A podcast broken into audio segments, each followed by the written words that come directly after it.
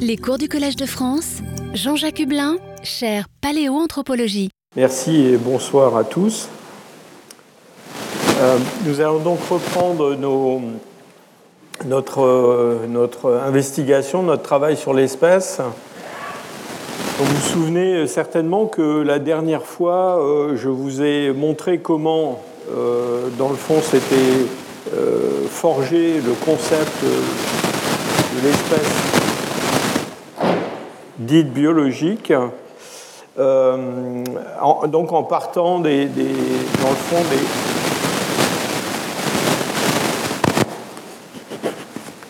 J'espère que ce n'est pas mon micro qui. Bon. En partant des, des fondateurs, hein, euh, Ray, Linné, euh, Buffon, avec dans le fond une vision de l'espace qui était plutôt fondée sur euh, des caractères, une vision qui était plutôt fondée sur une unité euh, reproductive. On était parti de ces, en, fait, de cette vision relativement simple de, l'espèce, fondée soit sur une, unité euh, reproductive, soit plutôt sur un ensemble de caractères, mais là avec euh, des questionnements sur comment il fallait hiérarchiser les caractères et les utiliser dans le fond pour emboîter les espèces dans des, des unités de tax, taxinomiques de rang supérieur. Et puis là-dessus est arrivée la génétique, et dans le fond, la génétique a, apporté euh, la dernière pierre, si je peux dire, à l'édifice euh, euh transformiste, euh, dans le fond, en apportant ce qui manquait euh, au, modèle de Darwin, c'est-à-dire le mécanisme de transmission des caractères d'une génération à l'autre. Et donc tout ça a été unifié dans une théorie dite synthétique de l'évolution, avec une définition de l'espèce qui a, qui a, été proposée par un groupe de biologistes, mais c'est surtout Mayer qu'on cite en général. Et cette définition, enfin ce concept de l'espèce biologique a quand même fait beaucoup pencher la balance du côté de l'isolement reproductif de l'espèce. C'est ça qui est, qui, est, qui est, venu au centre de la, de la, de la notion d'espèce. Et alors, paradoxalement, euh, au lieu, dans le fond, de, de calmer les esprits, euh, en fait, ça, a créé une espèce de. Alors, pas de chaos, mais enfin, en tout cas, euh, tout d'un coup, une multiplication du nombre de, de définitions de l'espèce. Hein, vous vous souvenez, on avait euh, plus de 25 hein, euh, quand, dont on a parlé la dernière fois. Et euh, dans le fond, chaque champ de la biologie venant avec sa propre vision, alors parfois génétique, parfois écologique, parfois paléontologique, etc. Et lorsque nous nous sommes euh, séparés, euh, j'ai voulu quand même rester sur une note euh, optimiste.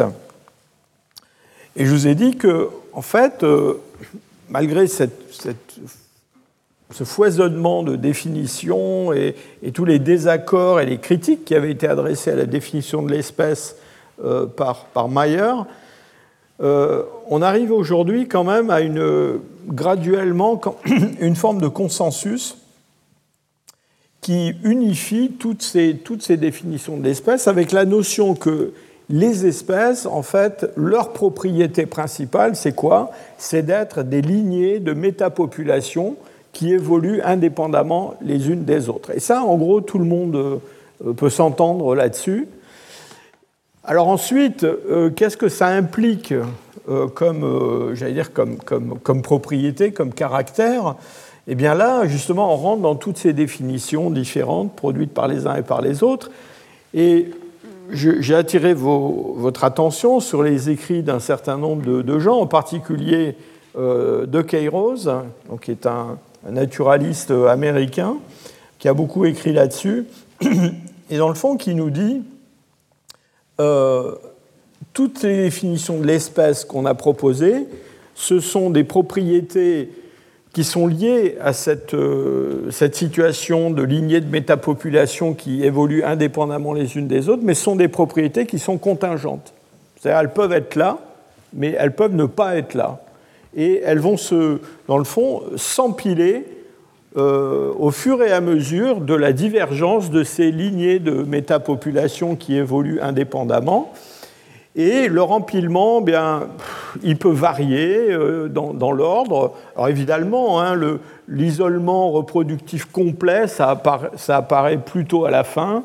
et puis, entre-temps, il y a d'autres caractères qui se mettent en place, en particulier des différences dans le phénotype, dans la morphologie, dans, le, dans l'écologie de ces, de ces lignées.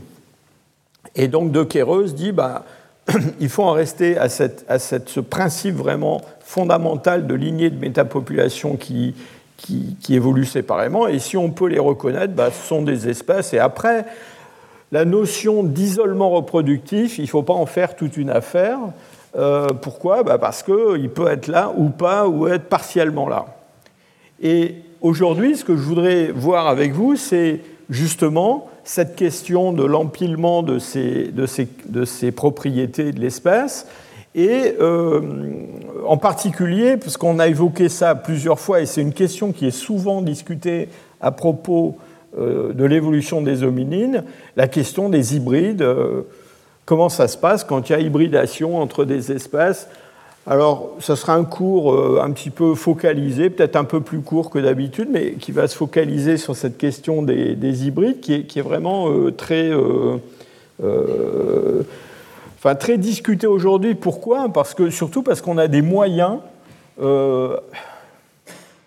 assez, alors facile, je ne sais pas si c'est le mot, mais en tout cas, on a les moyens de séquencer le génome de tout un tas de créatures euh, alors, des tas d'espèces pour lesquelles finalement on ne savait pas grand-chose jusqu'à présent, et puis à l'intérieur de ces espèces, et c'est notamment le cas à l'intérieur de notre espèce, on peut séquencer pour un coût acceptable euh, des, euh, des, quantités d'individus. Par exemple, on a fait énormément de progrès sur une question qui, est, qui, a souvent été discutée pour établir la chronologie des arbres évolutifs des hominines et même plus généralement des primates, qui est la question du taux de mutation, combien il y a de mutations d'une génération à l'autre. Donc on a fait des tas d'estimations de ça. Bah, aujourd'hui, on ne fait pas des estimations. Aujourd'hui, on séquence euh, dans une famille le génome euh, complet euh, du grand-père, euh, des parents, des enfants, etc. Et on, a, on sait exactement combien il y a de mutations en moyenne d'une génération à l'autre. Ce n'est pas juste une estimation. Alors juste pour vous, peut-être pour vous dire que, pour commencer, on va mettre les plantes de côté, parce que les plantes, c'est très joli, mais alors, question hybride, là, on, est, j'allais dire, on, est dans les extrêmes. Euh, ça, c'est un, papier qui a été publié euh, il n'y a pas très longtemps dans un journal qui s'appelle The American Naturalist et qui euh, décrit deux, comment dire, deux genres de, comment dire, de, de, fougères qui vivent dans les Pyrénées. Et ces fougères peuvent s'hybrider. Donc, c'est deux genres différents qui peuvent s'hybrider. Et alors, on s'est rendu compte que c'était deux genres qui avaient divergé il y a 60 millions d'années. Je ne sais pas si ça vous dit quelque chose, mais 60 millions d'années, c'est, le début de l'ère tertiaire, donc c'est très très loin dans le temps. Et euh, ces plantes bah, continuent à pouvoir s'hybrider. Et on a une multitude d'exemples d'hybridation dans le monde des plantes. Euh, et euh, des, espèces de peupliers, par exemple, qui, qui ont divergé il y a, il y a 12 millions d'années, qui continuent à s'hybrider. Donc voilà, dans le monde des plantes, on s'hybride beaucoup. On va plutôt se concentrer sur les vertébrés, et puis euh, plus particulièrement au sein des vertébrés sur les mammifères, et puis je vous donnerai quelques exemples, notamment chez les primates, parce que là, ce sont des modèles qui, euh, dans le fond, euh, non seulement nous parlent plus, mais surtout sont des modèles, dans le, dans le fond, qu'on peut utiliser pour comprendre ce qui se passe chez les hominines, euh, qui sont évidemment euh, une, branche à l'intérieur des, primates. Alors dans le monde des, vertébrés, euh, on a quand même une variété de situations en termes de, divergence entre des espèces et de, comment dire, de, de relations, et en particulier ces questions d'hybridation dont on va parler aujourd'hui, Donc on a des situations où on a des spéciations qui sont des spéciations extrêmement rapides, avec une, radiation évolutive très rapide. Et j'ai choisi cet exemple, celui des, cyclidés. Alors les cyclidés sont des, des poissons d'eau douce euh, qu'on trouve dans des, euh, dans des lacs, dans des fleuves. Alors on les trouve un peu partout, depuis euh, l'Amérique du Sud jusqu'à l'Asie et puis en Afrique. Je ne sais pas si parmi vous il y a des aquariophiles, mais les cyclidés, ça fait le bonheur des aquariophiles parce que c'est très jolis poissons. et puis certains sont on dit intelligents, euh, en particulier les, Oscars euh, d'Amérique du Sud, qui sont des gros, cyclidés. Donc ces cyclidés, c'est un groupe qui, a connu un grand succès euh, adaptatif, reproductif. Ça représente à peu près 10% des, poissons d'eau douce hein, dans, le monde. Et alors, il y a un endroit du monde où ces cyclidés se sont développés dans une variété absolument extraordinaire d'espèces qui sont différentes les unes des autres, alors par leur couleur, mais aussi par leur morphologie et puis par leur, euh, euh, comportement reproductif. Et on a euh, dans les lacs de, l'Est africain, en particulier le lac Malawi et, le lac Victoria, des situations où euh, on a une quantité énorme d'espèces de, cyclités différentes. Euh, on parle de, plus d'un millier d'espèces hein, différentes. Et euh, à cause de l'histoire de ces lacs, on, sait en, combien de temps, dans le fond, toutes ces espèces se sont développées, puis on a fait de la génétique là-dessus. Et donc, en particulier dans le lac Victoria, on a euh, environ 700 espèces de ces, cyclidés et on sait que ces espèces de cyclidés se sont développées dans les derniers 150 000 ans. Donc 150 000 ans, bah, vous voyez, euh, par rapport à, notre échelle de, temps dans l'évolution humaine, c'est très très court. 150 hein. 000 ans, euh, c'est euh, l'âge d'Homo sapiens, même pas les plus anciens, mais d'Homo sapiens, j'allais dire intermédiaires, qui vivent au Proche-Orient, qui sont quand même très proches de nous sur le plan morphologique, sinon comportemental. Et donc, dans ces 150 000 ans, ben, on a ces 700 espèces de, cyclidés qui ont divergé les unes des autres. Donc ça, c'est un cas qu'on cite souvent de, de spéciation extrêmement rapide vous allez voir qu'à côté de ça, on va avoir des situations où la séparation, l'isolement reproductif des espèces tient, euh, enfin, prend beaucoup plus de temps. Alors à l'opposé, on trouve au sein des mammifères des situations très, euh, contrastées, notamment des situations où on a des espèces qui divergent les unes des autres, enfin qui divergent, qui se séparent les unes des autres, mais qui, sur le plan du phénotype, euh, se ressemblent beaucoup. Donc euh, j'ai pris un exemple qui nous est sinon familier, du moins proche, c'est celui de la fouine et de la martre. Et donc voilà deux petits mammifères qui sont deux espèces différentes. Hein. les, fouines et les martres, ça ne se reproduit pas ensemble. et, et sont des espèces qui sont des espèces qu'on appelle sympatriques. On va revenir sur cette notion la prochaine fois, c'est-à-dire qu'elles vivent dans les mêmes endroits. En Europe, on a des martres et des fouines, euh, sinon partout, mais en tout cas, elles ont des territoires qui se recouvrent largement. Dans l'est de la France, vous pouvez, euh, avec euh, votre voiture, avoir un, accident de fouine. Et, si vous avez un accident de fouine, eh bien, c'est pas évident de savoir si vous avez un accident avec une fouine ou avec une martre parce qu'elles se ressemblent énormément. Euh, vous voyez, euh, la martre a une robe un peu plus euh, foncée. alors je vous donne le truc, hein, il y en a une qui a une truffe plus noire et l'autre une truffe plus rose. Mais vous voyez, c'est quand même, on est dans la nuance. Hein. Et puis si vous regardez le dessous des pattes, elles ont le dessous des pattes qui est un petit peu différent aussi. c'est surtout en fait l'écologie qui différencie ces, deux, ces deux espèces. Donc il y en a une qui vit plus facilement près des habitations, qui va se nourrir de, déchets alimentaires des hommes, et l'autre qui est une espèce euh, franchement euh, nocturne euh, et qui, elle, par contre, fuit l'homme. Et voilà un, exemple d'espèce proche, certes, mais qui, qui se ressemble énormément. Ensuite, à l'intérieur des espèces, on a des situations où, au contraire, on a euh, une, comment dire, une, extension géographique très très grande et une diversité euh, phénotypique absolument extraordinaire. Alors c'est particulièrement le cas euh, avec des carnivores. j'aurais pu en prendre le tigre, par exemple, entre un tigre de l'amour et puis un tigre des îles indonésiennes, il y a beaucoup de différences de taille et de morphologie. Alors, évidemment, ce qui est probablement le plus spectaculaire au sein des carnivores, ce sont les canidés. Et donc, le, loup, le loup gris, l'espèce Canis lupus, c'est quand même une espèce qui est d'une variabilité morphologique extraordinaire. On la connaît depuis des zones euh, tropicales, enfin chaudes, arides, euh, du nord de l'Afrique, euh, du Proche-Orient, jusqu'au cercle arctique, avec des animaux qui passent en taille d'un gabarit de 25 kg à un gabarit de 80 kg, voire plus. Hein. il, y a des, loups, des gros loups. Hein. donc c'est une, espèce extrêmement polymorphe, probablement en lien avec cet habitat très très étendu.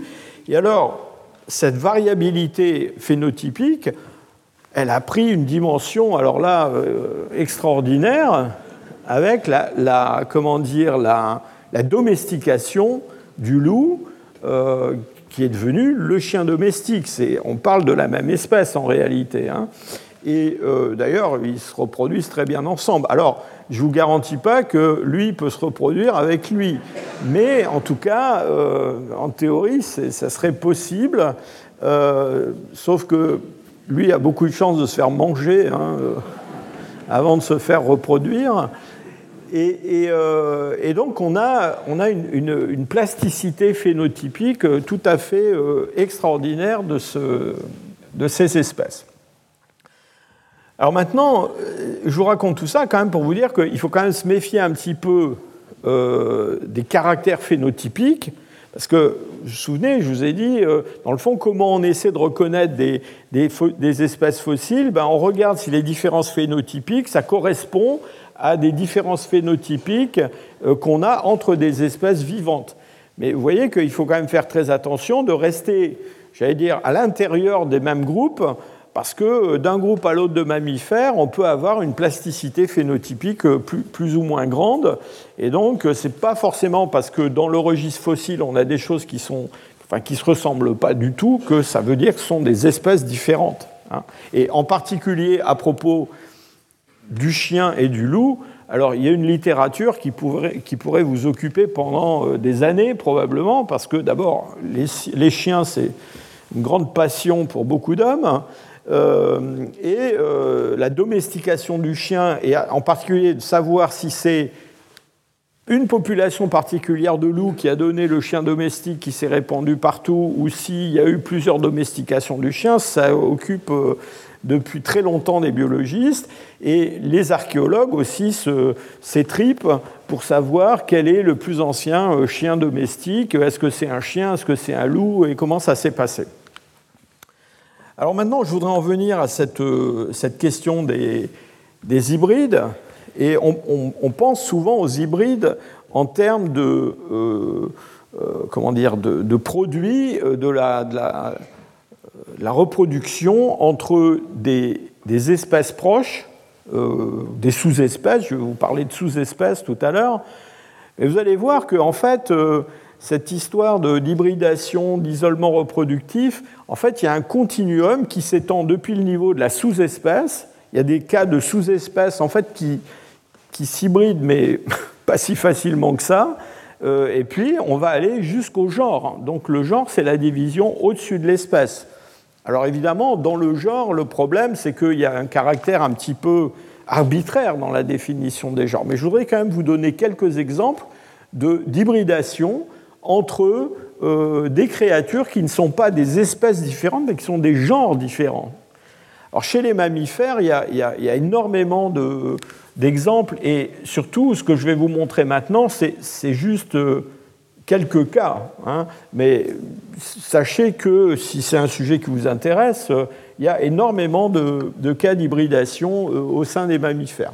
Alors, on connaît ça chez les carnivores, on connaît ça chez les primates, on connaît ça chez les, chez les, chez les équidés, chez les, et alors on connaît ça aussi chez les cétacés.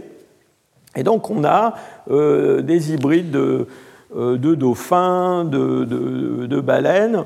Euh, et ça, c'est euh, le, cas que j'ai choisi, c'est le cas de l'hybridation entre le narval. Alors le narval, c'est cet animal que vous, connaissez sûrement, hein, qui, a cette, enfin les mâles en tout cas ont cette, dent, cette défense torsadée, hein, qui a probablement servi en partie à, alimenter la, légende de la licorne. Donc c'est un, cétacé des, mers froides, hein, des mers euh, arctiques. Et alors, euh, on sait qu'il il, peut s'hybrider avec une, alors, un gros dauphin ou une petite baleine, euh, une façon de le voir, blanche, qu'on appelle le, le, beluga, qui vit dans les, dans les mêmes endroits.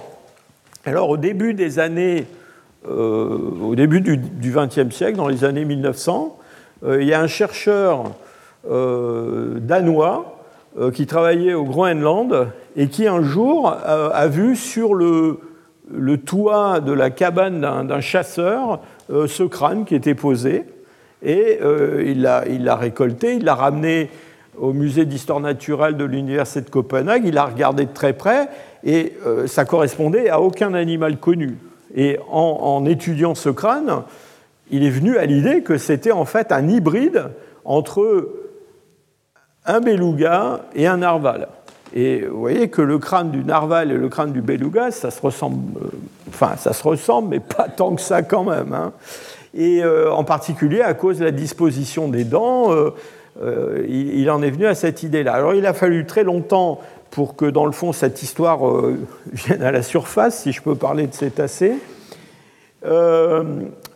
Pourquoi? Bah, Parce que tant qu'on n'a pas pu faire de génétique sur ce, sur ce crâne, dans le fond, on ne savait pas très bien. Mais ce, comment dire, les conclusions de ce, de, ce chercheur, hein, qui s'appelait euh, Heide Jorgensen, eh bien, euh, ont été confirmés par la génétique, c'est-à-dire que c'est bien un, hybride hein, de, de, beluga et de narval. Et d'ailleurs, euh, on, sait, sait, on, sait, que ce n'est pas du tout un cas unique. Et les Esquimaux de la, région ouest du Groenland ont d'ailleurs un nom pour désigner ce, genre d'animal, cet hybride. et, et d'ailleurs, le chasseur qui avait tué ce, cet hybride avait dit aux, chercheurs danois qu'il faisait partie d'un groupe. Hein. il y en avait plusieurs, il en avait tué un.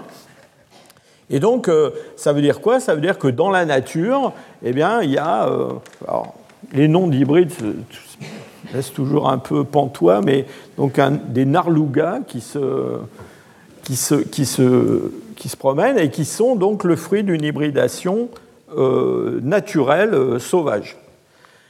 Alors beaucoup plus près de nous, euh, au sein des primates, on a énormément d'hybridation. Euh, on a des hybridations au sein des, singes de l'Ancien Monde, hein, ce qu'on appelle les sarcopithécoïdes, euh, et particulièrement dans certains groupes. Et aujourd'hui, on va parler à, plusieurs reprises des, babouins.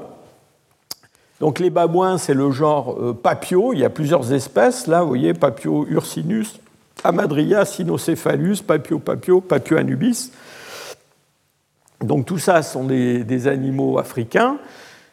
Et alors, ils ont un, groupe frère euh, qui est le groupe des théropithèques. Alors ça, c'est un théropithèque, euh, on appelle ça euh, Gelada. Et ces Gelada, enfin ces théropithèques, on les connaît dans le registre fossile depuis le Pliocène. Hein. Donc ce sont des animaux qu'on sait reconnaître, qui ont des caractères dentaires, morphologiques tout à fait particuliers. Et on pense que le point de divergence entre la lignée des théropithèques et la lignée des, babouins, du genre Papio, c'est un point de divergence qui se situe vers 4 millions et demi d'années. Donc on est, loin. Euh, et, donc, euh, je pense à raison, hein, on a rangé dans des genres différents, pas seulement dans des espèces différentes, ces, créatures. Or, on sait que dans les eaux, mais aussi dans la nature, il y a des hybridations entre des théropithèques et puis des babouins amadrias. Alors je, précise dans, le, dans, les eaux et dans, les, dans, la nature, parce que vous allez voir que dans les eaux, depuis le 19e siècle, euh, j'allais dire, on s'en est donné à cœur joie. Hein. C'est-à-dire qu'il y, y, y, a eu des, des, hybridations un petit peu accidentelles parce qu'on mettait ensemble des animaux euh, qui ne se rencontrent pas dans la nature et puis un jour on se rendait compte qu'on avait des petits hybrides. Euh, mais il y a aussi beaucoup d'hybridations qui ont été euh, encouragées, organisées, forcées pour obtenir des hybrides.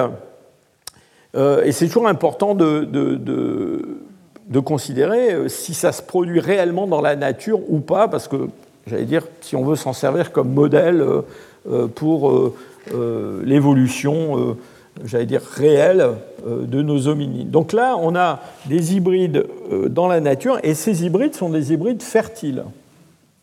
C'est-à-dire que euh, si on respectait la définition de Mayer de l'espèce, bah, il faudrait mettre le théropithèque et le, le, papio amadrias dans la même, dans la même espèce. Hein, parce que non seulement ils sont, ils interféconds, mais ils produisent des hybrides féconds. Donc voilà ces deux euh, groupes qui sont euh, très séparés. Alors autre exemple de genres différents euh, qui s'hybrident, le genre bison et le genre boss. Alors voilà, hein, les bisons, vous savez ce que c'est. Hein, le Boss, c'est l'ancêtre de nos, de nos, vaches. Hein. Donc Boss, c'est un, un, taureau, euh, un, grand bovidé, euh, qui a existé en Europe euh, jusqu'au XVIIe siècle à peu près. Hein. Derniers, la dernière vache auroch est morte en Pologne en captivité, je crois, au XVIIe siècle. C'est un animal qui a été chassé depuis la préhistoire et donc euh, là, on a affaire à, des, créatures qui sont aussi quand même assez différentes les unes des autres. Et ce qui est intéressant avec le genre euh, boss et le genre bison, c'est que euh, là, on a affaire à des, animaux qui ne sont pas séparés par la géographie, en tout cas. Hein. L'évolution de, la lignée des bisons et de la lignée euh, bosse, on la connaît en Europe depuis le Pliocène, donc on a des espèces successives qu'on a pu identifier et attribuer à un genre ou à l'autre. Et, euh, donc ça veut dire que ce sont des, genres qui euh, ont, gardé leur, leur, identité, leur autonomie pendant très longtemps, mais vous allez voir qu'ils ne sont pas complètement isolés sur le plan reproductif. Alors, euh, quand on remonte très loin dans le, dans Pléistocène, on a un bison, un gros bison, hein, celui-là, vous voyez la taille qu'il a, hein, il a 2 mètres de haut, hein, euh, bison priscus, qui est le bison, on appelle ça le bison des steppes, c'est ce qu'on trouve dans un certain nombre de sites euh, paléolithiques. Et puis ce Bos prébigenius qui est le, comment dire, roc. Alors aujourd'hui, dans la nature, il n'y a plus de bison priscus, hein, ce fameux bison des steppes pléistocènes. Il y a des bisons un peu plus euh, modestes. Donc on a un bison américain que tout le monde connaît, hein, c'est le bison de, western. Euh, et puis, donc c'est l'espèce bison, bison, bison. Et puis on a un bison européen, alors qui est beaucoup plus rare parce que il a, failli subir le sort des aurochs, hein. on, a, failli les exterminer complètement, mais il y en a eu quand même quelques-uns au XXe siècle, il en est resté à un moment donné, je crois, une vingtaine, euh, qui ont été euh, protégés. Et donc, on a, entre guillemets, sauvé l'espèce. Vous voyez, c'est un bison qui a une morphologie un peu différente du bison américain. Il est un peu plus élancé, un peu plus haut sur pattes. Euh, il a une bosse moins prononcée que le bison euh, américain. Euh, et puis surtout, c'est un animal plutôt de forêt. alors que le bison américain, c'est un bison de, un bison de plaine. Alors, ces bisons, évidemment, on ne peut pas les croiser avec des aurochs, il n'y a plus d'aurochs, mais il y a des vaches, d'accord? Et ça marche. Donc, on peut croiser des bisons avec, euh, avec des, vaches ou avec des taureaux, euh, suivant les sexes qu'on choisit. Et donc, euh, on fabrique des. alors, ça s'appelle des zoubrones. et ces, ces zoubrones, on, vous voyez, ils ont, une, ils ont des, variations morphologiques quand même assez bizarres. Et vous allez voir ça, euh, on va en reparler. Chez les hybrides, il y a cette espèce d'instabilité euh, phénotypique, c'est-à-dire que en fonction de la combinaison de gènes qui, se, présente, eh bien, euh, on, va, on, va, avoir, là, vous voyez, c'est une tête de vache sur un corps un peu plus bison. là, c'est le contraire. donc, on a des, des, combinaisons comme ça un petit peu improbables.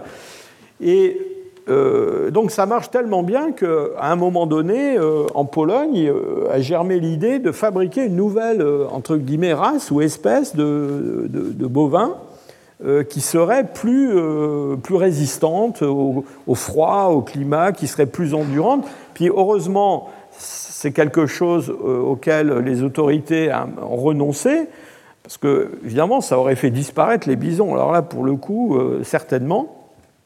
Et d'ailleurs, euh, il n'y a pas qu'en Pologne hein, que ça s'est fait, ça s'est fait aussi en Amérique du Nord avec les autres bisons. Et euh, soit en passant, si vous, si euh, séquencez le génome d'un bison sauvage en Amérique du Nord, hein, venant d'une réserve, d'un parc national, bah, pratiquement il n'y a plus de bisons qui sont à 100% bisons. C'est-à-dire ils ont tous un petit peu d'ADN de vache à cause des essais antérieurs. Alors vous allez voir que la, fiction, enfin la réalité dépasse euh, la, fiction ou l'imagination, parce qu'il y a quelques années, en 2016, il y a un article qui est paru euh, sur l'analyse du génome euh, des aurochs, du bison des steppes, du bison d'Europe, etc. Et en fait, ce que ce travail a montré, c'est que le bison d'Europe, donc ce bison euh, que je vous ai montré tout à l'heure, qui existe toujours en Pologne, eh bien, en fait, c'est un hybride de bison euh, des steppes, donc ce, bison euh, priscus, avec un auroch. Hein, donc avec, alors, c'est beaucoup de, beaucoup de bisons avec un petit peu d'auroch, et c'est un hybride, non pas historique, ce n'est pas les hommes qui ont fabriqué ça, c'est quelque chose qui existe au moins depuis 100 ou 125 000 ans. Et donc en étudiant la paléogénétique dans des sites paléolithiques de, bisons et de, et rocs, eh ben, on s'est rendu compte que euh, au cours de la fin du Pléistocène, il y avait eu en Europe en fait une alternance entre les vrais bisons, si je peux dire, ce fameux bison des steppes euh, pléistocène, et puis de temps en temps, notre bison européen, euh, qui est en fait, euh, vous voyez, à 10% un hybride d'auroch, et ça en fonction notamment de, de, changements climatiques. Et du coup, ça explique le fait que dans l'art paléolithique, on a, et ça c'est quelque chose qui avait été reconnu depuis longtemps, on a deux sortes de bisons euh, qui ne euh, se ressemblent pas tellement. Alors on sait reconnaître que c'est des bisons, mais euh, vous voyez, il y en a qui ont des grandes cornes, qui ont un corps assez bossu, massif à l'avant, et puis il y en a qui ressemblent plus à des bisons d'Europe, tels qu'ils existent aujourd'hui. Hein. Et donc ça, c'est ce qu'on trouve dans l'art paléolithique au début du paléolithique supérieur, et puis, euh, euh, disons, à partir du Magdalénien, c'est plutôt ces bisons-là qu'on voit représentés. Et ça, ça, correspondrait simplement à ces fluctuations euh, que l'on observe. Donc voilà des exemples que je vous ai donnés de, choses qui ont été reconnues comme des genres différents et qui, en fait, non seulement s'hybrident, mais s'hybrident et donnent des produits féconds, puisque, dans le fond, nos bisons euh, d'Europe, bah, ça fait 100 000 ans, au moins 125 000 ans, euh, qui sont là et qui sont le produit de cette ancienne hybridation. Alors venons-en maintenant à ce quand qui est beaucoup plus répandu, qui est l'hybridation interspécifique. Donc là, on, passe, on parle d'espèces proches. Et je vais reprendre quelques exemples. donc je reviens à mes babouins. Donc les primates, c'est vraiment probablement avec les, carnivores, les félins, le, groupe qui est le plus, euh, j'allais dire, iconique euh, quand il s'agit d'hybridation. Donc voilà toutes ces espèces de, babouins qu'on connaît en Afrique. Et euh, voilà l'arbre phylogénétique que l'on peut en faire en s'appuyant notamment sur les données de la génétique, mais aussi, quand on peut, euh, de la paléontologie. Vous voyez qu'on a une divergence assez ancienne, une première divergence autour de à peu près 1 euh, million, euh, enfin 1,4 million d'années, et ensuite d'autres divergences mais avec quand même des choses assez étonnantes, parce que vous voyez qu'il y a récemment, au cours de l'évolution de, ces, espèces, disons dans les derniers 150 euh, 000 ans, on a des situations où on a euh, un, comment dire, une hybridation avec une, des espèces les plus dérivées comme euh, papio-papio, avec quelque chose qui est beaucoup plus ancien, beaucoup plus archaïque et qui a apporté un petit peu d'ADN dans cette espèce. Et puis on a un cas extrême euh, qui est un peu comme mon histoire de bison européen, mais en pire, si je peux dire, euh, qui est cette espèce euh, Kindae de, Papio, dont on pense qu'en gros, c'est deux lignées séparées quand même depuis 1,4 million d'années qui ont fusionné pour donner une nouvelle espèce. C'est un cas, c'est quand même un cas assez rare, hein, les, espèces qui sont des fusions d'espèces différentes. On va en parler un peu la semaine prochaine quand on parlera des, euh, comment dire, de la formation des espèces, hein, comment les espèces naissent. Mais donc, euh, dans toute cette variété de, de euh, qui existent aujourd'hui en Afrique, eh bien, on a des espèces qui s'hybrident entre elles assez facilement, et notamment ce papio Sinocéphalus qui vit ici en Afrique de l'Est, et puis papio anubis qui est une espèce qui est un peu plus, euh, disons, c'est le Sahel et puis un bout de l'Afrique de l'Est. Et donc, Papio anubis et Papio cynocephalus euh, ont une zone de, contact, une, frontière, si je peux dire, et ils ont même plus qu'une, euh, comment dire, ils ont même plus qu'une frontière. En fait, ils ont une zone d'hybridation et tout à l'heure, vous verrez, ce sera ma, dernière euh, diapositive. Vous saurez que vous êtes libérés euh, quand je reviendrai au babouin, euh, parce que je vous montrerai ce qui se passe exactement dans cette, dans cette zone d'hybridation. Mais enfin, retenez que les, bisons, ça, les, les, bisons aussi, mais les, les babouins, ça s'hybride très facilement. Alors, les carnivores, c'est aussi l'autre groupes au sein desquels on a énormément euh, d'hybridation. Encore une fois, c'est lié aussi en partie au fait qu'on a des, espèces qui se sont dispersées sur des territoires euh, très très grands, donc euh, avec des populations qui sont disjointes mais qui peuvent, en fonction de fluctuations environnementales, se retrouver en contact. Et donc on a en Amérique du Nord quelque chose qui est très très bien étudié, c'est l'hybridation entre le coyote et le loup donc sont deux espèces euh, différentes du genre euh, Canis. Euh, c'est différent en taille, c'est différent en écologie. la, zone d'origine du coyote, c'est plutôt le, sud du, du Middle West. et puis les loups, ça vit plutôt dans les, dans les zones plus forestières, un peu plus septentrionales. Enfin, les loups, il y en a partout. Il y en a aussi là dans le sud-est des États-Unis. Et donc, ce qu'on a assisté, et ça c'est vraiment un phénomène historique, c'est au développement d'une hybridation, euh, j'allais dire à grande échelle, entre les coyotes et les loups, euh, et c'est en grande partie lié aux activités humaines. C'est-à-dire que à cause du développement de l'agriculture, à cause du déboisement, bah, les coyotes qui étaient là, par là, eh ben, ils se sont mis à migrer euh, bah, partout où ils pouvaient, hein, euh, en particulier vers l'est. Euh, les loups, ils ont eu tendance à remonter vers le nord, mais surtout le problème des loups, c'est qu'il y, y, a moins de... Comment dire il y a, dans, dans, de nombreuses zones qui étaient des zones où ils habitaient, les forêts ont été, ont été détruites. Et donc, ces deux espèces qui avaient quand même un, non seulement un habitat différent, mais bon, pour dire les choses clairement, les, loups ont une tendance assez naturelle à tuer les coyotes. Hein. Euh, donc ça, ça n'aide pas à l'hybridation. Hein. Mais à cause de ces changements environnementaux, eh bien, en fait, on a vu, alors c'est vraiment au cours du XXe siècle, on a vu se développer euh, une population de plus en plus importante de, de euh, donc qui sont des, comment dire, des hybrides à 60% de coyotes, euh, à peu près 25% de loups, et puis, et puis 15% de chiens, parce que les chiens, euh, les, chiens euh, je vous rappelle, hein, les, chiens sont des loups domestiqués, hein, donc il n'y a aucune raison que ça, n'arrive pas. Donc, une hybridation qui est en, plein développement sous nos yeux.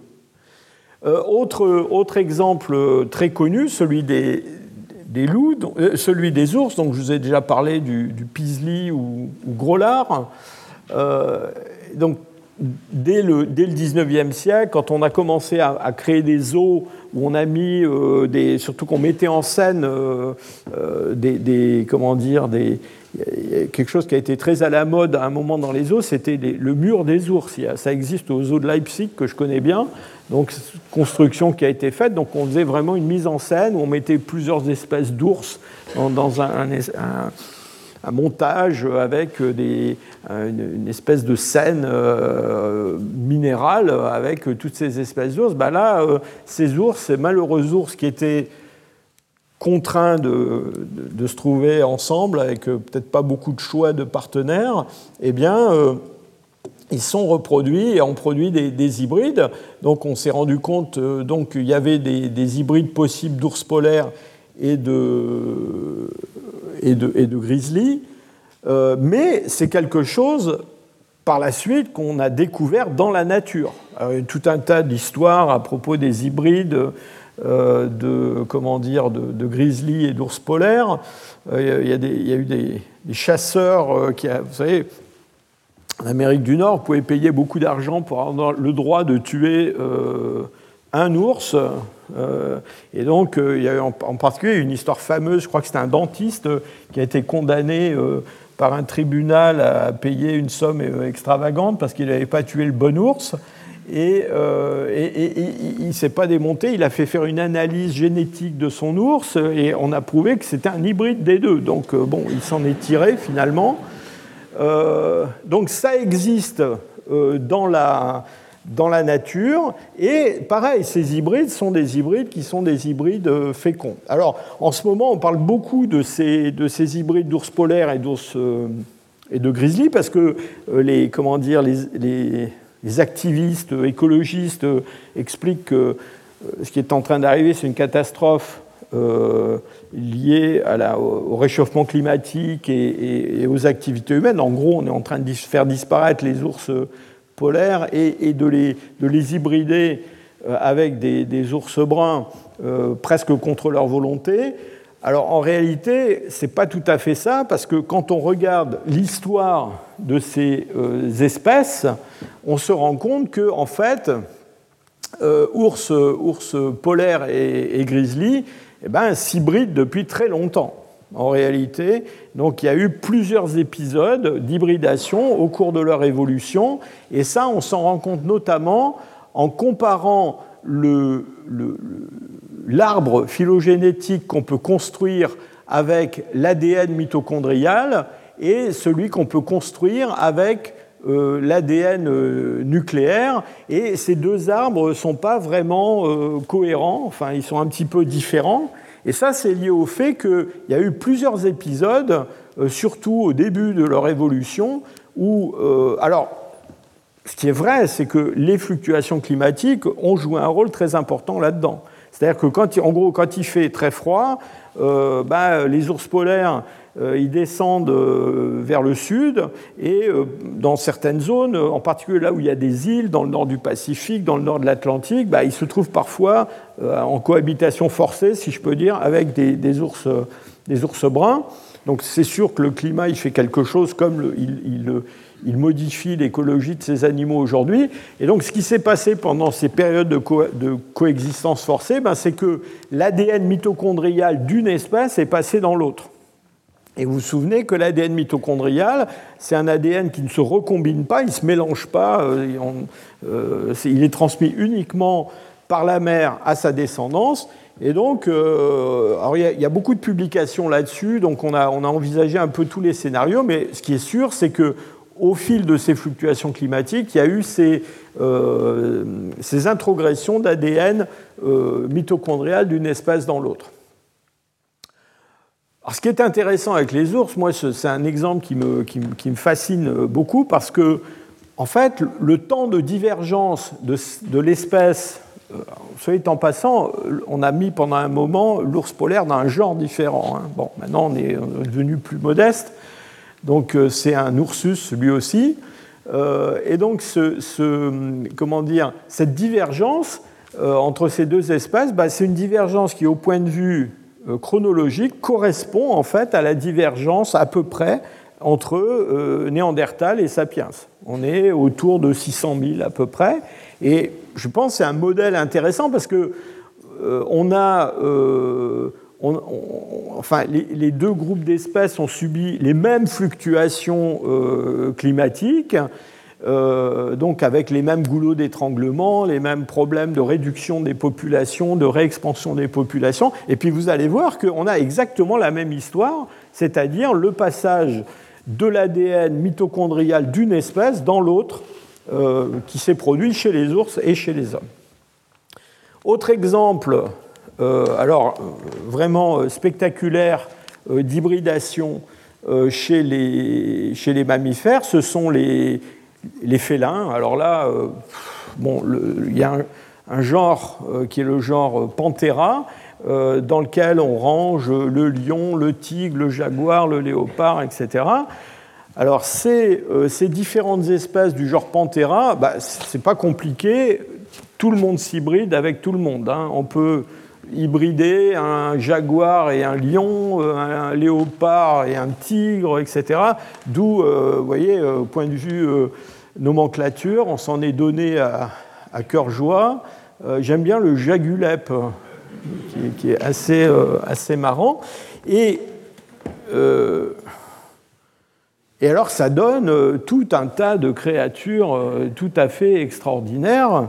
donc, des hybrides, enfin des, choses qui ressemblent à des lions mais tachetés, tigrés, euh, des, des, panthères noires qui sont euh, en fait un peu des, lions ou des lionnes, euh, des hybrides de tigres et de, et de lions.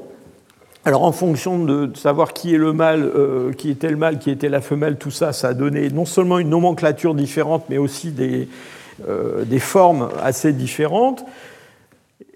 Bon, c'est vrai que,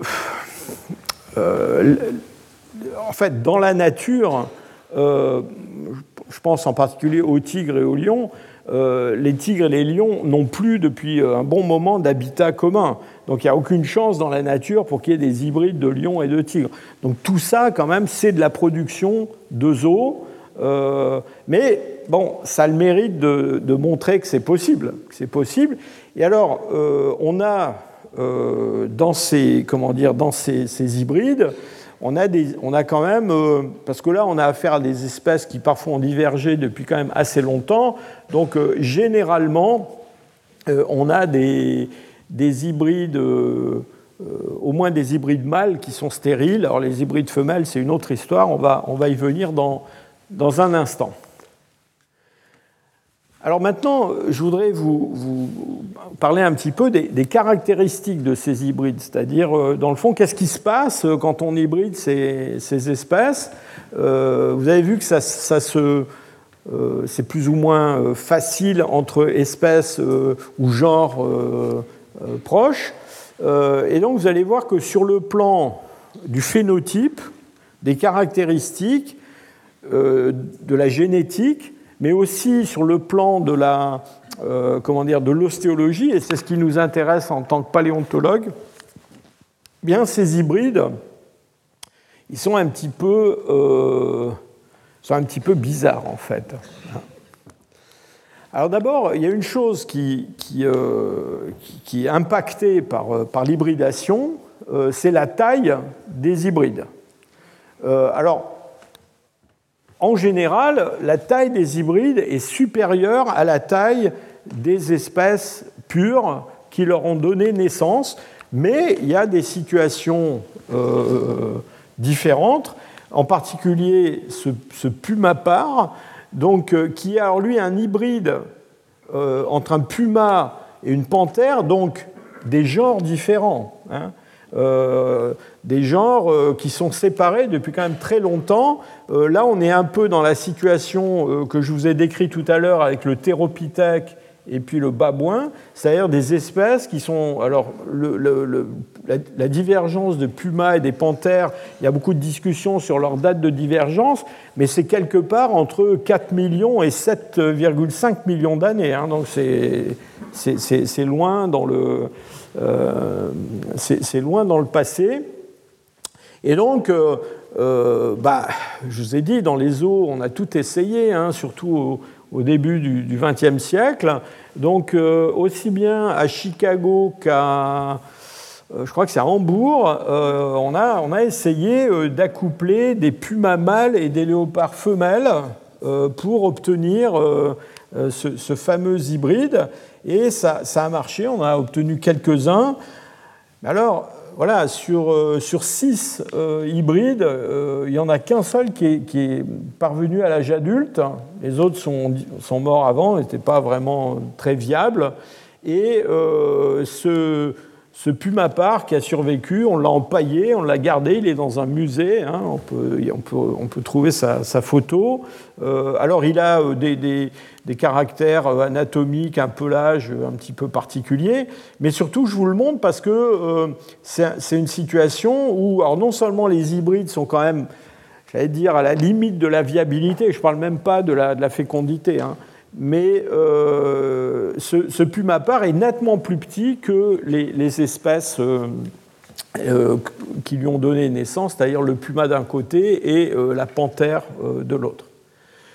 Mais très généralement, ce n'est pas ça qu'on observe. Ce qu'on observe, c'est plutôt des hybrides qui sont plus gros, plus grands que euh, les espèces euh, pures qui leur ont donné naissance. Alors, euh, je vous ai dit, les, les, zoos ont joué un rôle là-dedans parce que, et alors surtout dans la période moderne, d'ailleurs c'est un peu scandaleux parce que, en fait, pourquoi ils produisent ces hybrides? Ils produisent ces hybrides parce que ça, bah, ça attire des visiteurs hein, qui viennent voir l'hybride. Alors celui-là en particulier, c'est une célébrité, il a sa page Facebook, hein, vous pouvez aller euh, chercher. Hein. Donc il s'appelle Hercules, il vit en Caroline du Sud, et c'est un, un hybride de lion et de tigre, tigresse. Euh, bah, vous voyez la dame qui est à côté, euh, c'est un sacré morceau, Hercule. Euh, il, fait, il fait plus de 400 kilos. C'est une bête absolument énorme. C'est le plus gros félin vivant qu'on connaisse. Il est dans le livre des records, le Guinness. Vous pouvez aller chercher Hercules si vous avez le temps. Et alors, il vit dans un, une espèce de, je sais quoi, de safari zoo. Ça, attire les visiteurs. C'est un peu triste parce qu'en en fait, on se rend compte que ces, ces hybrides euh, bon, non seulement euh, les mâles sont stériles, etc., mais souvent ils ont quand même pas mal de problèmes de, santé, c'est-à-dire ils, se développent, euh, bon, ils peuvent, être viables, mais ils ont quand même énormément de problèmes de santé, et ils ont aussi parfois des problèmes, je dirais, mentaux. Hein, donc les, les, zoos qui se spécialisent dans la production, de, en particulier de ces fameux ligres, bon, c'est un business pas très honorable. Alors, le fait que les hybrides aient une taille comme ça, souvent très supérieure aux espèces mères, bon, évidemment, on s'est beaucoup interrogé là-dessus. Dans le cas des lions et des tigres, ce qu'on pense, c'est qu'il y a dans le génome des lions mâles quelque chose qui, qui maximise la taille pourquoi? Parce que plus on est un gros lion et plus on va être, euh, je dirais, compétitif vis-à-vis des autres lions mâles euh, dans la, compétition euh, sexuelle. Et ça, dans le génome des lions, heureusement, il y a ce qu'il faut pour tempérer un peu le, truc. Quoi, hein. Et donc, malheureusement, ce qui, régule un petit peu cette partie du génome des lions mâles pour être le plus, grand possible, ça n'existe pas dans le génome des tigresses. Et donc, quand on produit des, des, hybrides de lions mâles et de, de tigresses, ben, on a des choses comme ça. Ce caractère euh, très massif, euh, très grand des, hybrides, c'est quelque chose qui est, mis à, profit par les hommes. C'est-à-dire que les hommes ont produit, en particulier pour obtenir des animaux de bas, euh, des hybrides qui étaient beaucoup plus puissants que les, espèces mères. Et c'est en particulier le cas de ce fameux turcoman, qui est un mulet, si vous voulez, qui est un croisement de dromadaire et de chameau. et donc, en Asie centrale, on produit volontairement ces hybrides. Vous voyez, c'est un espèce d'énorme dromadaire avec un, début de double bosse, hein, quelque chose entre une bosse et deux bosses, euh, mais sont des animaux énormes et qui ont des capacités de, comment dire, de, une puissance de, traction. Euh, ça peut porter 400 kg, hein, un animal comme ça sur le dos, donc on, les produit euh, volontairement comme on produit des, mulets, des mules. Alors, euh, je vous ai beaucoup parlé de cette histoire d'interfécondité et puis d'hybride fécond, pas fécond. Donc, autre caractère qui est euh, particulier aux, hybrides, avant de parler de, morphologie et d'os, on n'a pas de la taille, c'est de regarder un petit peu ce qui se passe dans le génome. Et dans le génome, ce qui se passe, c'est que, évidemment, la compatibilité entre le génome de la, mère et du père de l'hybride, euh, elle n'est pas, euh, pas, complète. Hein. Et euh, en gros, ce qui fait qu'il y a un isolement reproductif des espèces qui se met en place, eh bien, c'est l'accumulation dans le génome des deux espèces de mutations qui graduellement vont rendre ces génomes incompatibles. Alors, dans ces mutations, il y a des mutations euh, particulière euh, qui joue un, rôle peut-être plus important que la multitude de petits changements qui peuvent se produire euh, tout au long de ces, des, milliers d'années sur, sur cet ADN. ce sont les mutations qui affectent les chromosomes sexuels, ça on va en parler dans un instant, et puis c'est tout ce qui concerne ce qu'on appelle des mutations chromosomiques ou des, réarrangements chromosomiques.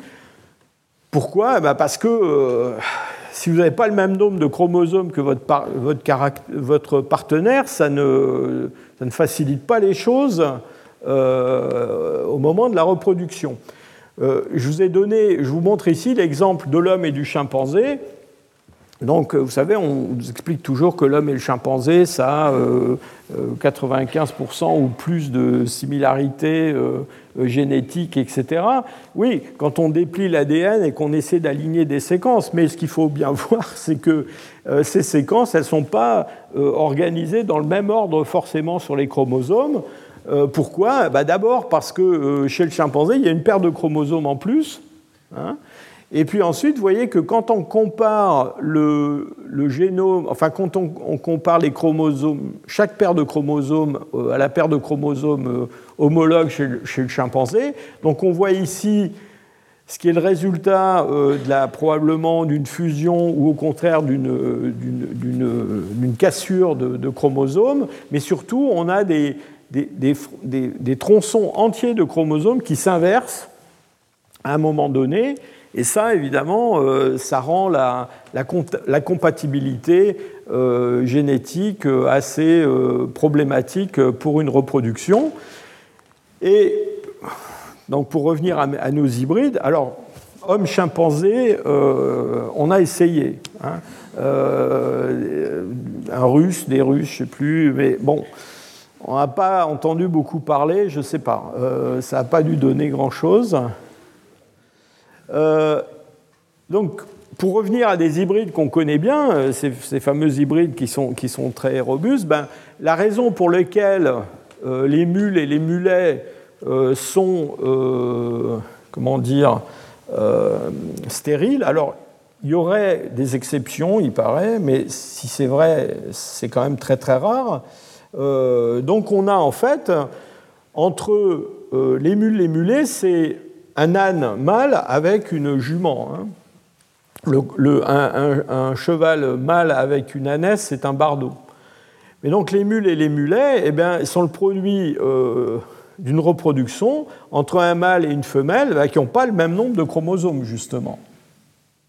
Et donc euh, notre, comment dire, euh, notre, notre, mule, quand elle est née, eh bien, au lieu d'avoir 64 chromosomes comme le, la jument ou 62 euh, comme l'âne, eh ben, se retrouve avec 63 chromosomes, et ça, euh, ça, rend très très difficile la, reproduction euh, à la génération suivante. Parce qu'il n'y a pas de, comment dire, il n'y a, pas d'appariement correct qui peut se produire au moment de la, de la première division de méiose. Alors les chromosomes euh, sexuels euh, jouent un rôle très important dans toute cette histoire-là.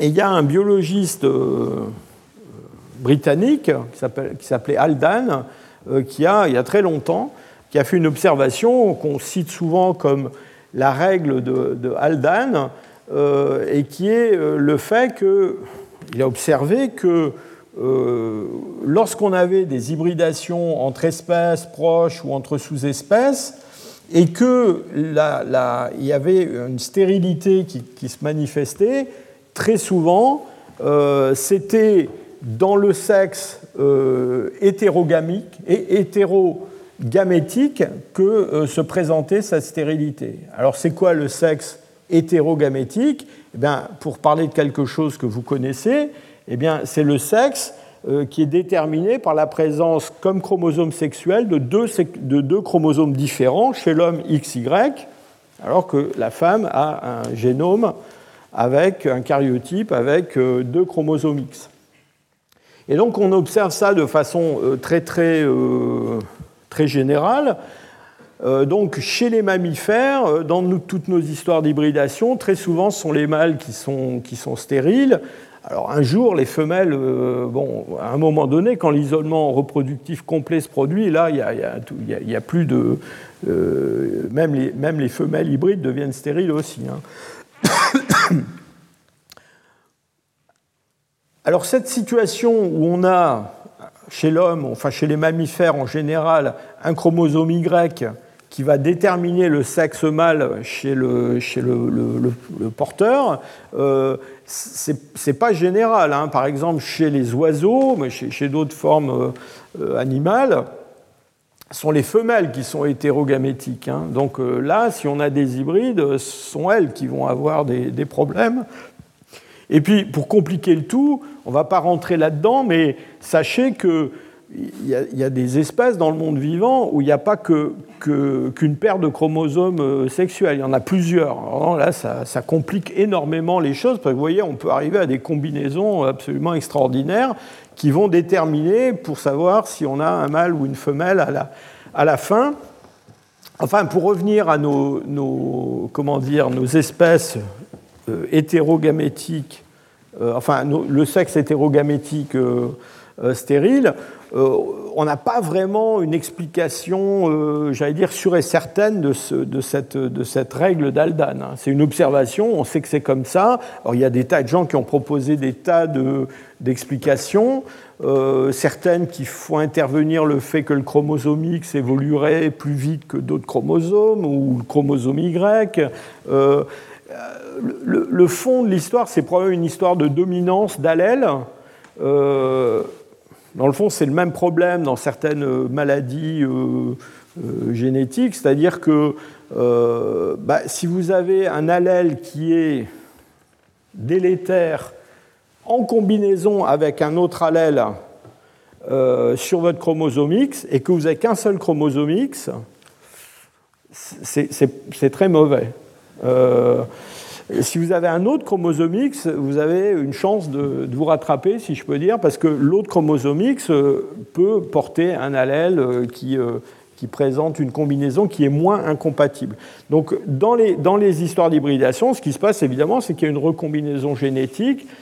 Et donc, on se retrouve avec des cocktails où on a des allèles, et on va en reparler dans un instant, bah, qui sont, qui sont encore une fois, qui créent vraiment une incompatibilité génétique qui fait que euh, parfois le, le, fœtus n'est pas viable, parfois l'individu n'arrive pas à l'âge adulte, et parfois il arrive à l'âge adulte, mais en tout cas à ce moment-là, son système reproducteur ne euh, fonctionne pas normalement. il y a un exemple qui est, vraiment intéressant, euh, c'est l'exemple de la, de la, souris, la souris que vous connaissez. Hein.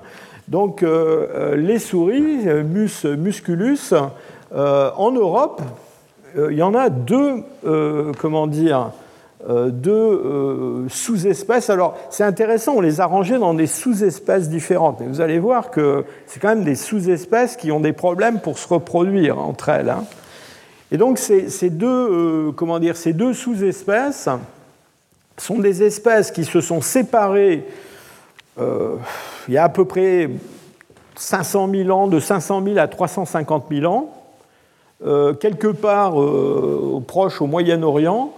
Et puis ensuite, euh, elles, ont, migré, en tout cas mus, Musculus musculus migre vers l'ouest, et donc ils rencontrent Mus domesticus. Et donc en Europe, il y a une frontière entre le monde des souris grises et le monde des souris des greniers. Et donc c'est quelque chose qui est, très étudié parce qu'on on essaie de comprendre ce qui se passe là le long de, cette frontière. Et en fait, ce qu'on a observé, c'est que, je vous rappelle, ce sont des sous-espèces, hein, donc on est censé être à l'intérieur de l'espèce définition euh, Mayer. Hein. Eh bien, en fait, euh, quand on a une, reproduction entre un mâle euh, domesticus et puis une femelle musculus, eh bien, si les produits sont mâles, eh bien, ils sont stériles. Et, euh, alors, euh, on, se rend compte qu'ils ont un comptage, euh, on fait des comptages de spermatozoïdes, ils produisent moins de spermatozoïdes, ils ont aussi, quand on explore l'histologie de leurs testicules, pas mal de, de problèmes. Et donc là, on a vraiment un exemple où on a, dans le fond, des sous-espèces mais qui sont des sous-espèces en train de se séparer. Et même si elles sont en contact, eh bien, dans le fond, ces mécanismes qui font que dans la population, euh, il y a euh, une partie des individus qui est euh, peu fertile, voire stérile, eh bien, fait que dans le fond, il n'y a pas de fusion entre les deux sous-espèces, même si maintenant elles sont en contact. Je vous rappelle, elles ont été séparées il y a 350 à 500 000 ans. Là, elles sont en contact à nouveau, mais c'est récent, c'est quelques millénaires. Et dans le fond, euh, cette frontière, elle persiste. Parce que, et ça, on va revenir sur cette notion-là, même si on a hybridation, même si on a une hybridation qui produit des, hybrides fertiles, ben, ça ne suffit pas forcément à, si je peux dire, à réunir euh, les espèces existantes euh, cette espèce de fusion que je vous ai montré tout à l'heure avec mon exemple avec les babouins. Et donc on a déjà, en fait, si on suit les préconisations de De eh ben, on a des lignées de métapopulation qui évoluent séparément, c'est-à-dire que même si elles sont encore interfécondes, il y a des mécanismes qui les empêchent en fait euh, de fusionner. Alors regardons maintenant ce qui se passe du point de vue de la morphologie. Donc je vous ai parlé de la taille nous, ce qui nous intéresse en tant que paléontologue, c'est ce qui se passe avec les os, hein, évidemment. Alors, on a beaucoup étudié, en particulier cette collègue euh, qui travaille en Afrique du Sud, euh, Becky Ackerman, a beaucoup étudié des populations de, babouins. Euh, donc, on parle de Papio-cynocéphalus et de Papio-anubis, parfois qui étaient dans des espèces de réserves, de, enfin de réserve, c'était artificiel, hein, on les mettait ensemble, et donc ils s'hybridaient assez, assez naturellement. Et donc on a des collections importantes, des collections squelettiques qui permettent de comparer les hybrides avec les, populations mères. Et donc on observe des choses vraiment très intéressantes. D'abord, donc là sont des crânes de femelles. À gauche, vous avez deux crânes qui correspondent à bah, un crâne de, Sinocéphalus et un crâne d'Anubis. Et là, vous avez des hybrides de première génération.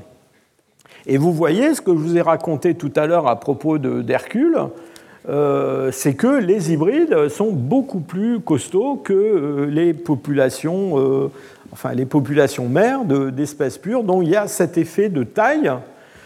Alors, il y a un effet de taille, mais en même temps, il y a aussi une grande variabilité c'est-à-dire qu'on va, on va trouver chez ces hybrides, souvenez ce que je vous ai montré tout à l'heure avec mes bisons et mes aurochs euh, qui donnaient des hybrides un, peu, euh, un petit peu bizarres, euh, qui avaient des morphologies un peu composites, eh bien on va trouver chez les hybrides de première génération de, de espèces de, babouins, tout ça sont des mâles de première génération et vous voyez qu'il euh, y a une énorme variation de taille en fait. Il y en a qui sont, il y a des Hercules et il y en a d'autres qui sont beaucoup moins Hercules que, les autres. Hein. Donc il y a cette variation.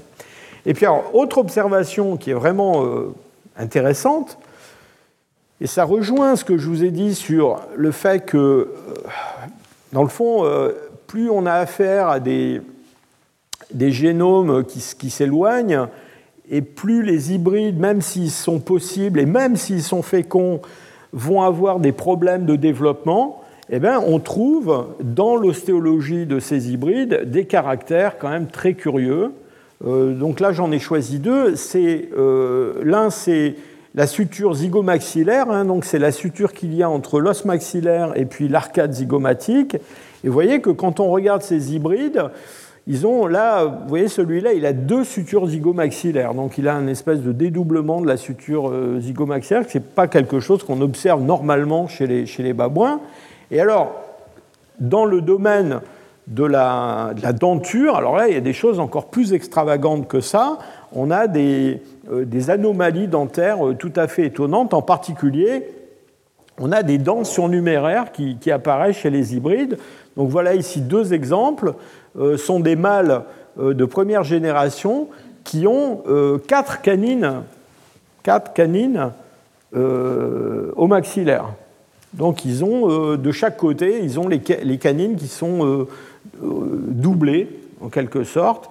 Et on a toute une variété comme ça d'anomalies du, développement.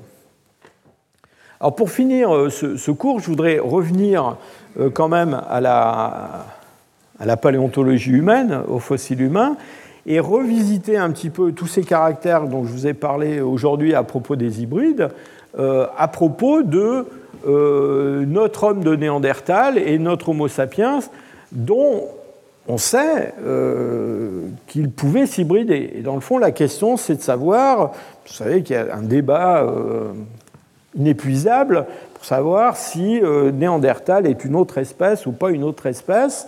Euh, et évidemment, quand on a découvert euh, qu'il y avait euh, chez les hommes actuels à peu près 2% de leur ADN qui était hérité de l'homme de Néandertal, évidemment les partisans de Néandertal, c'est nous, ont évidemment sauté là-dessus en disant, tu vois, je te l'avais bien dit, c'est la même espèce, c'est pas une autre espèce, ils se reproduisent, etc. Vous allez voir que c'est un peu plus compliqué que ça. Euh, alors d'abord, euh, cette, euh, cette, contribution néandertalienne dans notre génome, c'est quelque chose qui s'est essentiellement produit quelque part entre 50 000 et 80 000 avant le présent. Donc c'est, disons, quand il y a eu la, dernière grande sortie d'Afrique, hein, on va dire ça comme ça, donc là, il y, a, eu une contribution, euh, enfin il y a eu un mélange, euh, une hybridation qui s'est produite probablement au Proche-Orient. Et, tous les Homo sapiens qui sont partis de là pour aller coloniser euh, l'Europe, euh, l'Asie, euh, l'Australie, l'Amérique, etc., ont exporté ce petit peu d'ADN néandertalien partout, même dans des endroits où il n'y avait jamais eu de néandertaliens. Hein.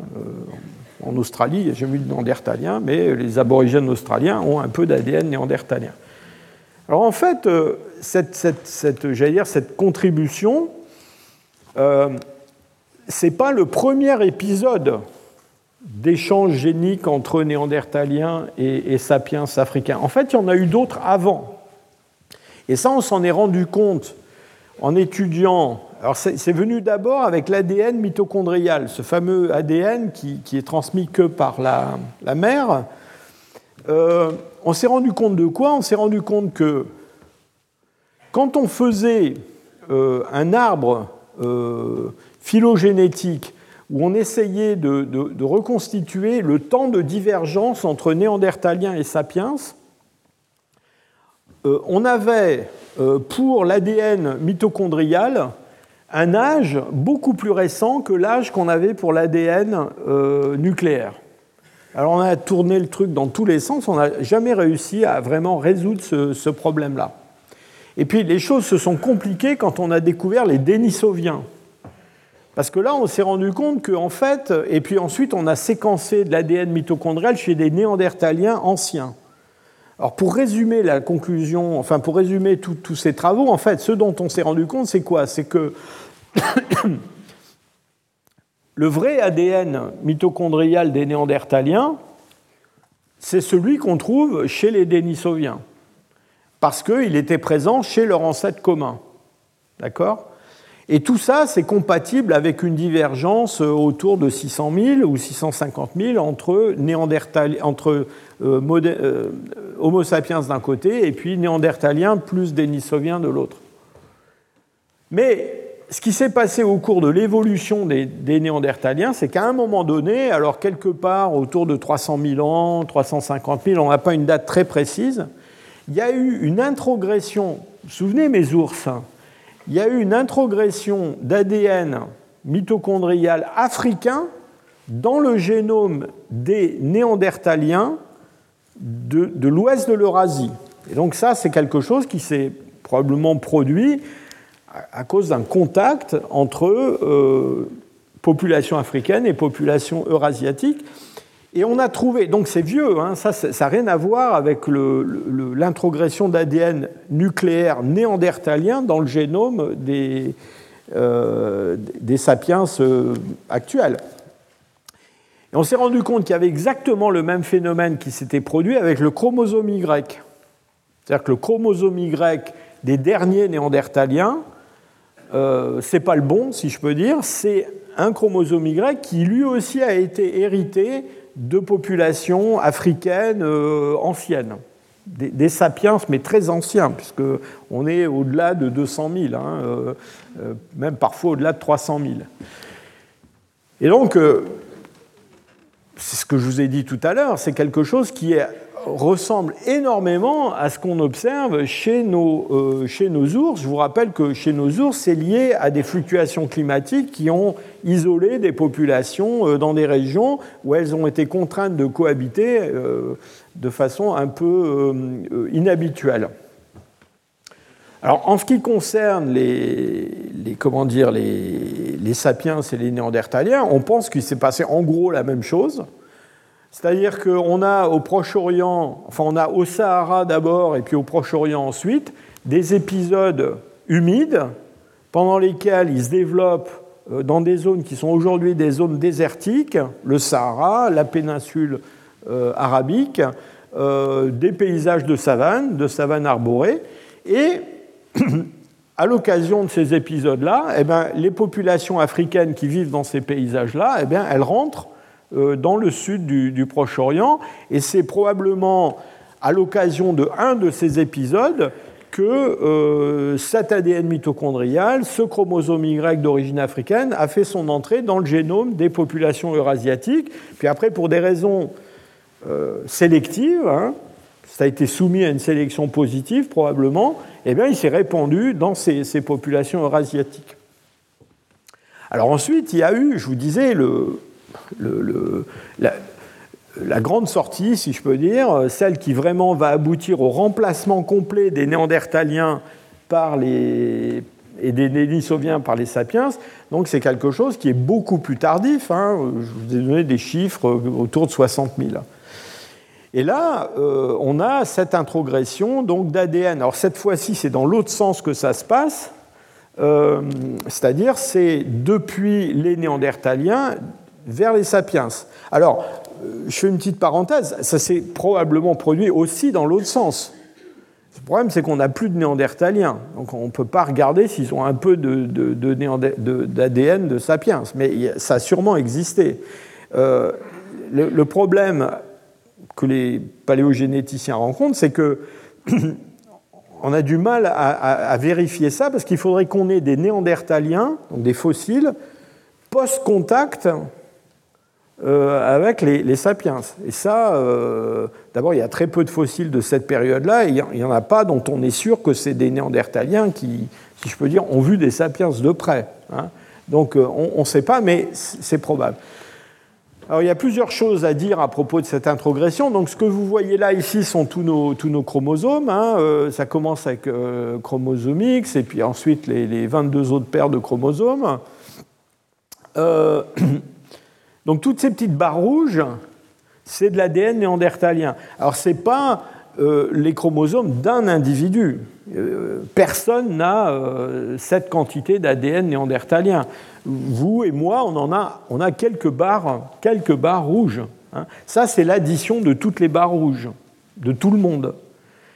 Et vous voyez que quand on met euh, ensemble les barres rouges de tout le monde, eh bien, on, enfin, en théorie, on devrait, devrait avoir le génome néandertalien complet. Ben, on ne l'a pas. Hein. On en a à peu près 40%. Donc il y a 60% de notre génome où là, il n'y a pas d'ADN euh, néandertalien. Pourquoi? Bah, Parce que euh, la sélection naturelle a fait le ménage. Vous vous souvenez ce que je vous ai raconté tout à l'heure sur le fait qu'il y a des combinaisons d'allèles qui étaient délétères?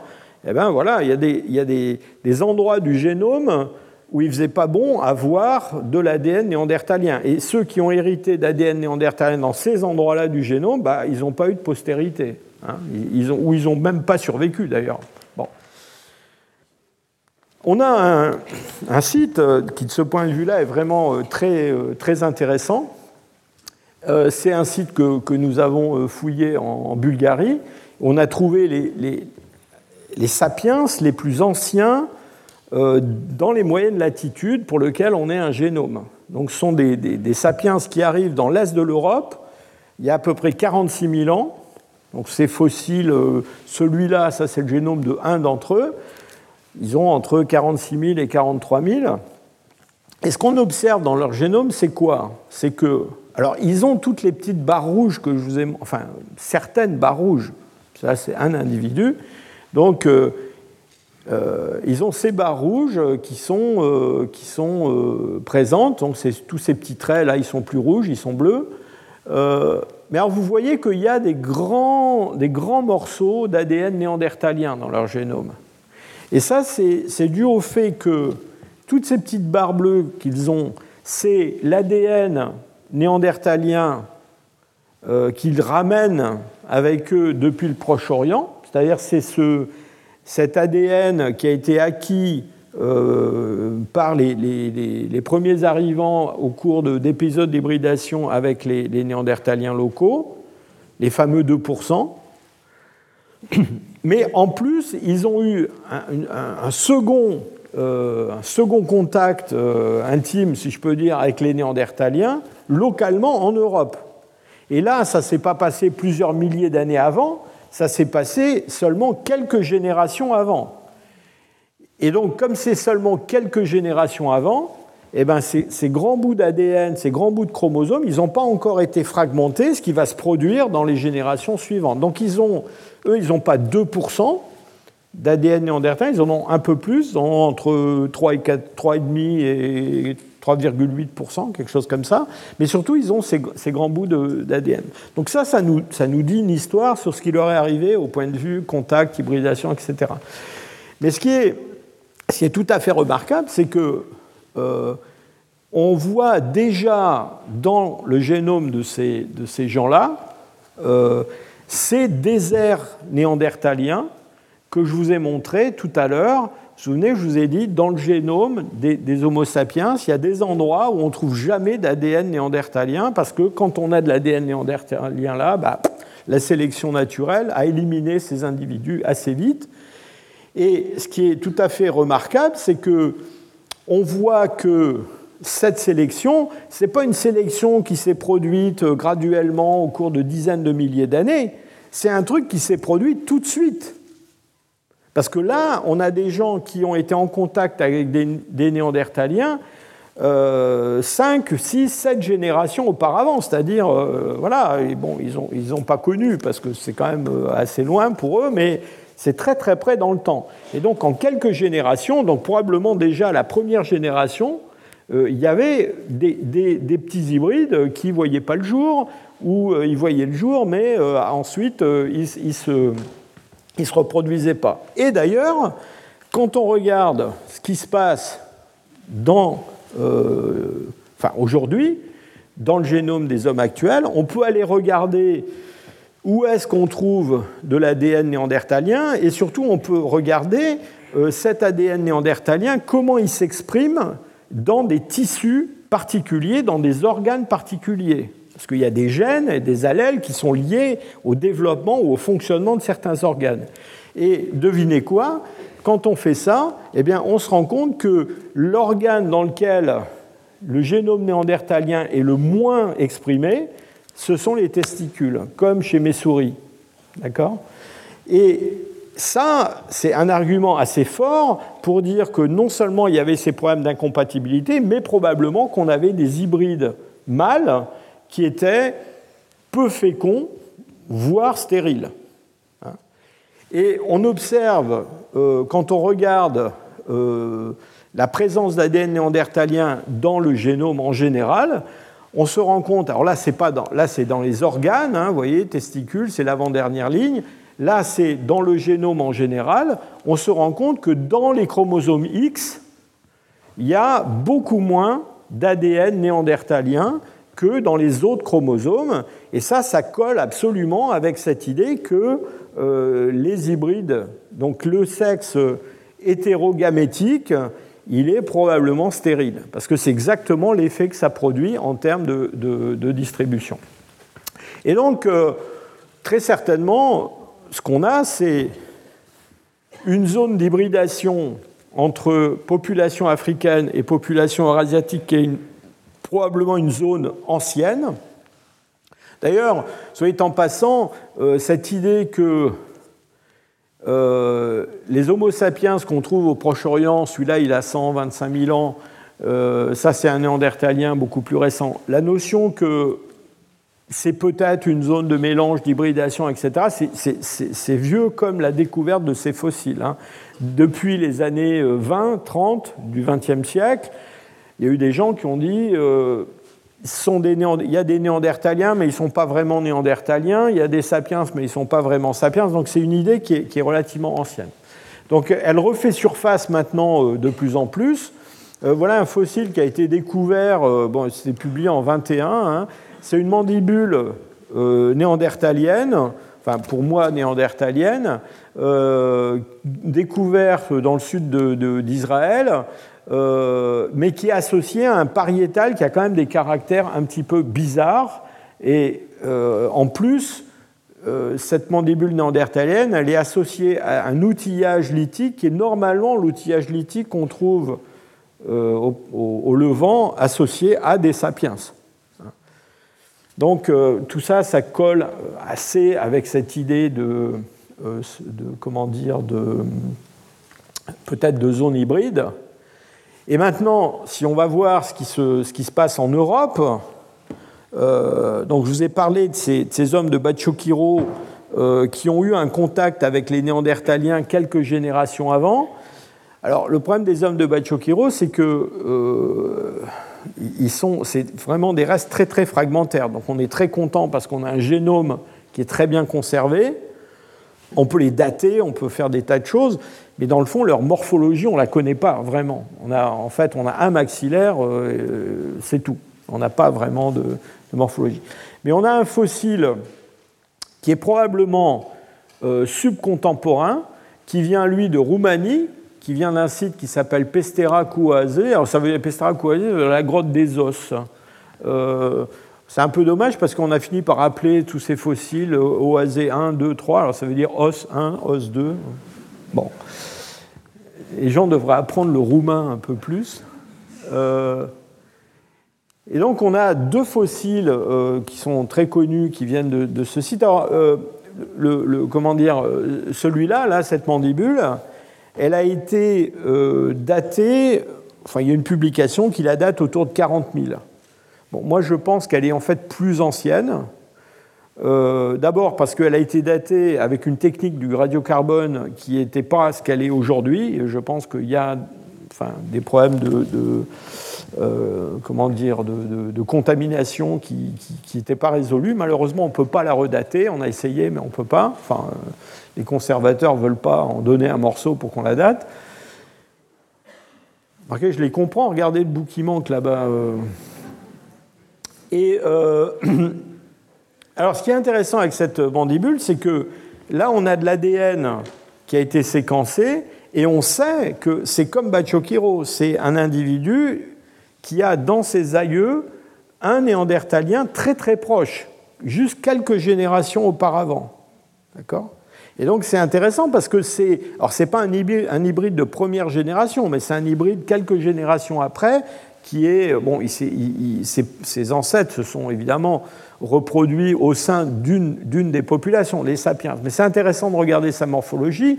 Et donc, euh, euh, Eric Trinkos, qui, était un grand, euh, grand partisan de l'hybridation néandertalien, Sapiens, donc avec ses collègues, Hélène Rougier, d'autres, ils ont, ils ont beaucoup travaillé là-dessus. Et c'est vrai que cette mandibule a quand même des caractères un petit peu euh, curieux, et en particulier, regardez sa taille. Donc ça, ce qu'on appelle le centroïde de la taille, c'est ce qu'on peut calculer, c'est une façon de calculer la taille globale en utilisant des coordonnées tridimensionnelles, des tas de, points de repère.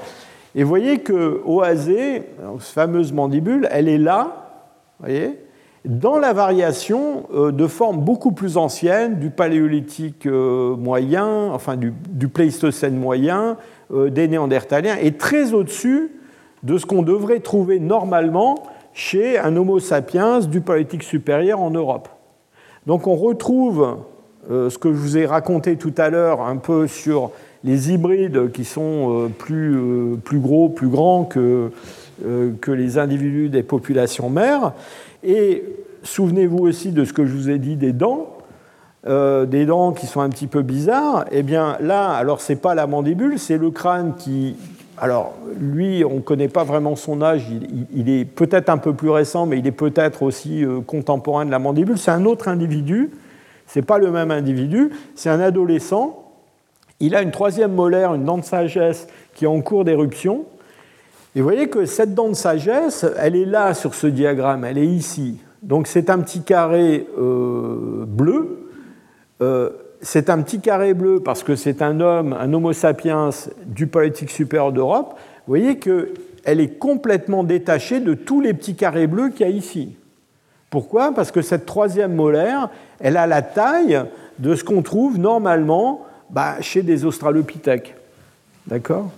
Donc, on a là des espèces de bizarreries, euh, dans le fond, qu'on est assez tenté de mettre du côté bah, de tous ces phénomènes que je vous ai décrits chez les hybrides, c'est-à-dire les hybrides mâles qui sont, euh, qui sont stériles à la première génération, euh, les, questions de taille et puis les questions aussi de de bizarreries anatomiques, de, bizarreries euh, dentaires.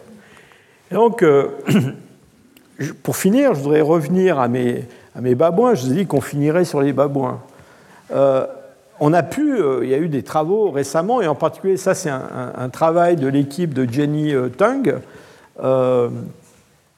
qui, va prendre la direction du département de primatologie à Leipzig, à l'Institut d'anthropologie évolutionnaire, assez prochainement, qui vient des États-Unis. Et elle, elle a fait une étude très très fouillée qui a été publiée en 2021 sur la structure génétique des populations de babouins dans la zone d'hybridation entre euh, Papio anubis et Papio euh, cynocephalus. Vous vous souvenez, je vous ai raconté ces deux espèces qui s'hybrident. Et c'est vraiment très intéressant ce qu'elle qu montre dans cette étude, parce que ce qu'elle montre, c'est que, alors, on a une zone ici euh, d'hybridation où on a des génomes, où il y, a, bah, il y a des hybrides de première génération, donc il y a des individus, puis de deuxième, puis de troisième génération. Donc on a des individus qui ont, comment dire, pratiquement moitié-moitié de, génomes venant de, chaque espèce. Mais quand on s'éloigne de cette zone hybride, on trouve des, génomes de plus en plus, entre guillemets, purs d'une espèce ou de l'autre, mais dans ces espèces, on trouve toujours un petit peu quand même du génome de l'autre. Donc, euh, les 2%. D'accord? Et ce qui est vraiment intéressant, c'est qu'on a affaire à des espèces qui sont séparées, euh, qui sont séparées entre 1 et 2 millions d'années avant le présent, qui s'hybrident, qui ont une zone d'hybridation, mais il y a des mécanismes qui sont déjà à l'œuvre et qui, dans le fond, maintiennent leur identité, leur, euh, euh, leur isolement. C'est-à-dire, ce n'est pas un isolement reproductif total, mais dans le fond, ces espèces continuent à exister. Elles existent depuis, je vous dis, presque 2 millions d'années et elles continuent à évoluer séparément, même si elles ont une zone d'hybridation. Et dans le fond, tout ce que je viens de vous raconter, eh bien, ça peut se transposer euh, à notre exemple des Néandertaliens et des Sapiens. Alors, encore une fois, on peut discuter euh, jusqu'à la fin des temps pour savoir si ce sont des sous-espèces qui sont presque devenues des espèces ou déjà des espèces. C'est un petit peu rhétorique. Mais de mon point de vue, ce qu'on a avec Néandertal et Sapiens, eh bien, ce sont deux lignées de métapopulation qui divergent au cours du temps. Pourquoi ben, Parce que les derniers représentants des Néandertaliens sont plus différents des Homo sapiens les plus récents que les formes les plus anciennes. Et donc, de mon point de vue, on rentre dans euh, le cadre de ce que propose De Queiroz pour dire c'est ça des espèces, des lignées de métapopulation qui évoluent séparément, même si elles ont connu des épisodes euh, d'introgression génétique dans un sens et dans l'autre, comme mes ours, comme mes babouins, euh, et comme la multitude d'espèces de mammifères dont je n'ai pas eu le temps de vous entretenir ce soir. Merci. Retrouvez tous les contenus du Collège de France sur www.colège-2-france.fr.